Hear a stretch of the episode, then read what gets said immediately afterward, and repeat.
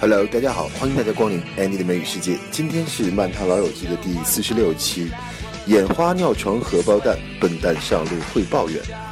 在这一期里面，我们看到的是老友记第二季的第二十二集，也就是 Rachel 的 surprise party，她的生日 party 被一分为二了，因为呢，父母两个人不和，两个人分别被安排在 party 的两个地方。首先，我们听到 Monica。在讲 Rachel 的 surprise party，他要准备一些 special food，比如说就是这个 poached a salmon。poach 这个单词呢，就是水煮，是一种西方的烹饪方式，就是拿白水煮。我们经常听到一个搭配就是 poached egg。poached egg 就像是我们中文的里面的荷包蛋、白水煮蛋，或者说 poached fish 等等。So I'll get candles in my mom's lace tablecloth, and since it's Rachel's birthday, and we want it to be special, I thought I'd poach a salmon. Oh. What? Question: Why do we always have to have parties where you poach things? 接下来这对话当中呢，Monica 说 Chandler 是一个 goon，G O O N goon，goon 的意思就是傻瓜、笨蛋。两千零一年的时候，还有一部戏叫做 Goon 啊，这是一个美国电影，是好莱坞的一个美国电影 Goon。 Joey and Chandler, I, I, think it's time that you take Dr. Green over to your place. Uh, yes, absolutely. Um, why again? Because that's where the party is, you goon. 下面这个应该不算是对话了，是独白了。Monica 她自己呢做了一些 party game，其实很无聊的。她教客人们游戏的时候说：“When you are not using the markers, you put the caps back on them because they will dry out.” Marker 这儿指的就是签字笔，我们或者说记号笔、水笔。Marker 它会留下记号嘛，所以就叫做 marker。Okay, people, I want you to take a piece of paper. Here you go, and write down your most embarrassing memory. Oh, and I do ask that when you're not using the markers, you put the caps back on them because they will dry out.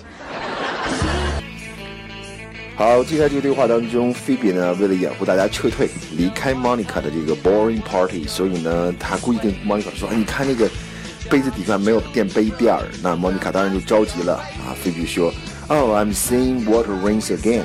See water rings，看到了水圈儿，意思就是我眼花了。I'm seeing water rings again，啊，我眼又花了吗？其实是为了掩护人呢逃走。”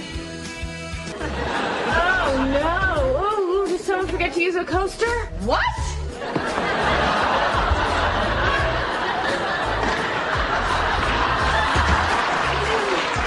I don't see anything. Great. I'm seeing water rings again. 好，下面 Rachel 提到了父亲住在 condo 里面。condo 这个词是源于美国，意思就是分户产权的这种公寓啊，它是一种比 apartment 还要高级一些的地方。 也是这个年轻小白领住在城市里面的一个身份的象征。那另外呢，关于住房的知识，我们中国人很多人讲说 my house my house，其实我觉得大部分人住的其实还不是 house 吧，除非你生活在农村。那哪怕你的这个 apartment 再高档再好，其实也是 apartment，或者可能是 condo。呃，我们通常把 house 就叫做别墅，独门独院那种 house。而真正的别墅在英文当中，它是指 villa，指的是在乡村度假的住所 villa。This is it, isn't it? I mean, this is what my life's going to be like. My mom there, my dad there. Thanksgiving, Christmas. She gets the house. He's in some condo. My sister's going to decorate with wicker. 好，下面这个对话，Chandler 提到了自己和父母离婚以后，Rachel 说你怎么处理这个事情的？Chandler 说，那其中一个应对方式就是 wetting the bed，wet bed 就是尿床，wet bed 把床弄湿了，wet bed。Chandler, how did you get through this? Well, I relied on a carefully regimented program of denial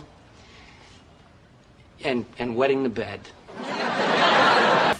好，接下来呢，Rachel 又说到了啊，父母在抱怨，他用了一个词是 bitch about somebody，抱怨某人。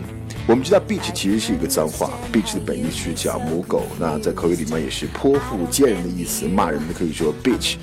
Offensive language 属于这种啊比较侵犯性的语言。当然，当然你骂一个人会说 you're a bitch，啊这是很难听的语言，但是如果骂一个男的，就是 you're son of a bitch。那通常翻译成狗娘养的，some bitch。接着呢，给大家找一首歌曲，就 Meredith Brooks 的一首歌，叫做 Bitch，它是《偷听女人心》里面的主题曲。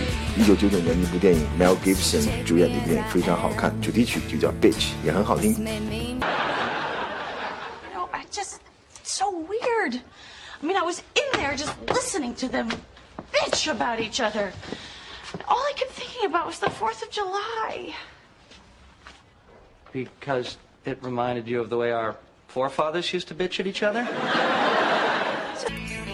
好，最后一个短语，Rachel 的妈妈呢向她道道别，就说 I'm gonna hit the road，我要去打路了。其实 hit the road 的意思就是上路出发。We will hit the road very early tomorrow morning。明天早晨我们很早要上路出发了，所以今天晚上最好怎么样？早点睡觉。Tomorrow tonight we should we should hit the hay， 撞干草，hit the hay 就是 go to sleep, go to bed 的意思。Okay, thanks for coming. I hope you guys had fun. All right, Monica, dear, I'm going to hit the road. Now, I've left my ten verbs on the table. Yes, and you be sure and send me that finished poem. Mm. Okay, yes. will do. All right, I'm so glad you came. I, I, think I saw Rachel out in the hall. Okay, let me go check. Oh, all right. OK，好，这就是今天的 Andy 的美语世界，我们下期再见。